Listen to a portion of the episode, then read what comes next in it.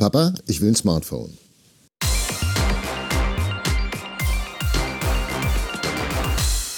Wenn Ihr Kind ein Smartphone will und Sie nicht wissen, ob das eine gute Idee ist, dann sind Sie hier richtig. Mein Name ist Markus Vater. Ich bin Unternehmer und einer der Gründer der Systemwerker. Wir sind ein IT-Beratungsunternehmen. Wir beraten Unternehmen und Menschen. Unter anderem führen wir Awareness-Kampagnen durch, sogenannte Mitarbeitersensibilisierung. Hier stellen wir den Menschen in den Mittelpunkt. Wir machen ihn fit im Umgang mit den Gefahren von IT. Ein Konzept, das erstaunlich gut funktioniert. Und so habe ich es auch bei meinen Kindern gemacht. Ich habe sie im Umgang mit dem Smartphone sensibilisiert. Aber zurück zur Frage, wann ist der richtige Zeitpunkt gekommen, um meinem Kind ein Smartphone zu geben? Und was sollte ich als Elternteil und noch wichtiger, was sollte mein Kind über das Smartphone wissen? Meine Tochter hat versucht, mich davon zu überzeugen, dass sie ein Smartphone braucht. Alle in der Klasse hätten bereits eins. Ich nehme an, das haben damals alle Kinder ihren Eltern erzählt. Aber klar, der soziale Druck, eins zu besitzen, ist gigantisch. Wenn du kein Smartphone hast, gehörst du nicht dazu. Natürlich haben meine Kinder ein Smartphone bekommen. Aber wir haben uns auch zusammengesetzt und besprochen, was man alles beachten muss, welche Gefahren und natürlich auch welche Möglichkeiten sich mit dem Smartphone bieten. Und das ist ein wichtiger Punkt. Darüber sprechen. Sprechen Sie mit Ihren Kindern über dieses Thema, über das Smartphone und bleiben Sie im Gespräch mit Ihren Kindern. Meine Kinder haben bereits seit fünf Jahren jetzt ein Smartphone und wir sprechen immer noch über die Möglichkeiten, über die Gefahren, über neue Dinge. Meine Kinder lernen dabei sehr viel und um ehrlich zu sein, ich lerne dabei auch sehr viel. Aus unseren Gesprächen wurde ein Vortrag vor der Klasse meiner Kinder. Dann folgte das Lehrerkollegium, danach ganze Elternabende.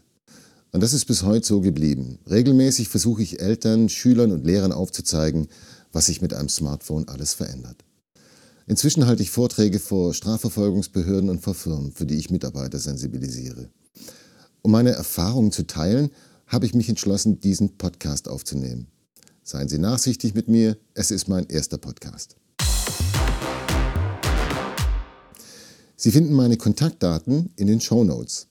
Schreiben Sie mir Ihre Fragen, Ihre Erfahrungen und gerne auch Ihre Meinung zu diesem Thema.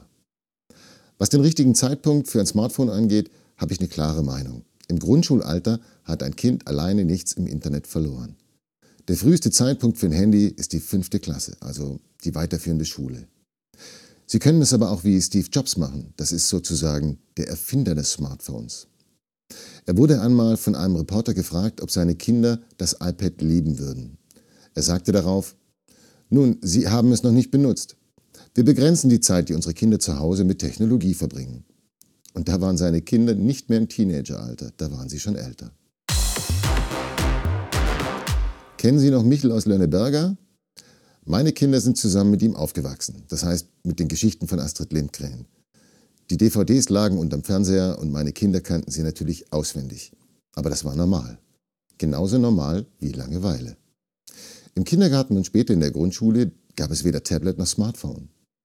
Jetzt gerade wachsen Kinder auf, die eine Welt ohne Smartphone gar nicht mehr kennen. Und irgendwie scheint es inzwischen das Normalste der Welt zu sein, Kinder noch im Grundschulalter mit der neuesten Technologie zu versorgen. Aber was macht es mit unseren Kindern, immer online zu sein, immer erreichbar, immer in einer Dauerschleife aus Likes, Selfies und Bzz, Bzz. Kinder im Grundschulalter haben weder etwas allein im Internet verloren, noch ist es sinnvoll, dass sie ein eigenes Smartphone besitzen. Ein Kettenbrief auf WhatsApp, der von mir fordert, die Nachricht an zehn weitere Empfänger zu versenden, ansonsten stirbt ein naher Angehöriger, ist für mich belanglos und wird sofort gelöscht. Ich weiß, dass das Unsinn ist. Einem Neunjährigen mit einem eigenen WhatsApp-Account bereitet das im besten Fall nur eine schlaflose Nacht. Für ihn ist das ein richtiges Problem. Übrigens, ich habe keinen WhatsApp-Account aber dazu in einer anderen Folge mehr. Fachleute gehen davon aus, dass im Internet jeden Tag Kinder im fünfstelligen Bereich zum Opfer werden. In der Fachsprache nennt sich das dann Cyber Grooming. Und das ist noch sehr harmlos ausgedrückt. Das Spektrum geht von perversen Sprüchen bis hin zum sexuellen Missbrauch. Eltern erfahren meist nichts davon. Es ist den Kindern viel zu peinlich. Kinder werden dabei gezielt unter Druck gesetzt. Und dabei werden Kinder im Netz immer jünger. Besonders spezielle Chatrooms für Kinder sind extrem gefährlich. Das Thema Cybergrooming schauen wir uns auch in einer späteren Folge etwas genauer an. Fangen wir vorne an. Was sagt die Bundesregierung? 2013 sagte die Bundeskanzlerin, das Internet ist Neuland. Fünf Jahre später, 2018, haben wir eine digitale Staatsministerin. Wohlgemerkt, ohne Ministerium und großen Mitarbeiterstab. Okay, sie ist ja auch eigentlich keine Ministerin, sondern eine Staatssekretärin. Viel hat sich nicht getan. Die nordrhein-westfälische Bildungsministerin hält es übrigens gerade für eine gute Idee, dass Schüler mit ihren eigenen Geräten die Schule digitalisieren. Die sollen also ihr Smartphone und ihr Tablet selber mitbringen. Im Gegensatz dazu werden in Frankreich ab September 2018 Smartphones an Schulen komplett verboten. Der Philosoph Richard David Precht sagt, das deutsche Schulsystem basiert noch auf Ideen des 19. Jahrhunderts. Nun ist eine humanistische Bildung nicht das Schlechteste, was man einem Kind heute antun kann. Jedoch stehen die Kinder von heute vor den Herausforderungen des 21. Jahrhunderts. Digitalisierung ist dabei nur ein Schlagwort. Eltern, Lehrer und Kinder sind dabei auf sich alleine gestellt. Als Apple 2007 das erste iPhone vorstellte, war das eine Zeitenwende. Es hat alles verändert. Heute ist das Smartphone zum ständigen Begleiter geworden. Und es hat unser Leben und inzwischen auch das unserer Kinder verändert wie keine Technologie vorher. Ich kann mir ein Arbeitsleben ohne Smartphone nicht mehr vorstellen. Inzwischen sind wir alle mehr oder weniger abhängig von dieser Technologie. Laut einer Forsa-Umfrage würden 60 Prozent der Jugendlichen lieber auf Sex verzichten als auf ihr Smartphone. Ja, da bin ich sehr dankbar, dass ich in einer anderen Zeit aufwachsen durfte. Heute haben Jugendliche tatsächlich Entzugserscheinungen ohne Handy. Fragen Sie mal einen Lehrer oder einen Polizisten, der einer 13-Jährigen das Handy wegnehmen will. Heute lächeln Teenager milde, wenn sie Hausarrest bekommen. Was zu meiner Zeit noch eine richtige Drohung war, ist heute kein Problem mehr. Ganz im Gegenteil. Was heutige Teenager zur Verzweiflung bringt, ist ein Handy- oder Internetverbot. Aber welche Auswirkungen, gesellschaftlich wie auch gesundheitlich, hat das alles? Was macht das mit unseren Kindern? Kinder, die heute aufwachsen, sind einer unfassbar großen Zahl an permanenten Interaktionsreizen ausgesetzt. Aber vielleicht ist die Sorge der Eltern ja auch völlig unbegründet. Und es ist so wie mit dem Fernsehen und es passiert nichts. Wer von uns hat schließlich viereckige Augen vom langen Fernsehen bekommen? Vielleicht sind wir aber auch einfach nur zu naiv. Wir wissen es nicht. Denn die Technik ist einfach viel zu neu. In 20 Jahren werden wir sicher wissen, ob es eine gute Idee war, unseren Kindern ein Mobiltelefon in die Hand zu drücken. Was uns aber nachdenklich machen sollte, ist die Tatsache, dass es noch nie so viele Angststörungen, Depressionen und Suizide unter Teenagern gab wie heute. Carsten Stahl, der sich dem Thema Mobbing an Schulen widmet, sagt, jeden zweiten Tag bringt sich ein Kind in Deutschland um. Warum sind wir so unkritisch geworden? Unser Leben verändert sich gerade rasant, es digitalisiert sich und wir wissen nicht wirklich, was da mit uns passiert. Wir leben in spannenden Zeiten. Ich glaube übrigens nicht, dass wir unseren Kindern ein Smartphone verbieten können. Aber unsere Kinder sollten ganz genau wissen, was gut und was schlecht daran ist. Unsere Kinder sollten sich ein eigenes Bild machen können. Denn sie werden den Rest ihres Lebens mit dieser Technologie verbringen. Aber fangen wir vorne an. Was steckt in einem Smartphone? Nun, zuerst einmal ein Haufen Rohstoffe. In einem Smartphone finden sich etwa 60 Rohstoffe wie Palladium, Kupfer, Gold oder seltene Erden. Die EU-Kommission bezeichnet seltene Erden als kritische Rohstoffe. Seltene Erden sind nicht wirklich selten, es gibt sie weltweit in großen Vorkommen, allerdings ist es schwer, sie zu fördern. Viele dieser Vorkommen befinden sich in Konfliktgebieten wie etwa dem Kongo. Und es braucht einen Sack voll Chemikalien, um sie aus dem Stein zu waschen. Damit ein Smartphone funktioniert, braucht es ein Betriebssystem. Hier sitzt die Intelligenz des Smartphones. Der Prozessor ist der Motor des Smartphones. Hier findet die eigentliche Verarbeitung der Daten statt.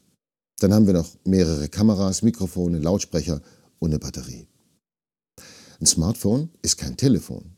Ein heutiges Mobiltelefon ist ein kleines Kraftpaket und es steckt voller Möglichkeiten, mir das Leben leicht zu machen. Der Film Unerkannte Heldinnen aus dem Jahr 2016 beschreibt, wie drei Frauen maßgeblich dafür verantwortlich waren, dass die Apollo-Mission 1969 den ersten Menschen auf den Mond brachte und vor allem wieder zurück. Damals wurde für die Berechnung ein IBM-Großrechner der Serie 7000 eingesetzt. Dieser Rechner war riesig, größer als eine Vierzimmerwohnung. Und im Vergleich hat ein heutiges Smartphone über 500.000 Mal mehr Arbeitsspeicher und 4 Millionen Mal mehr Speicherplatz als der NASA-Rechner von damals. Ein Smartphone ist also kein Telefon.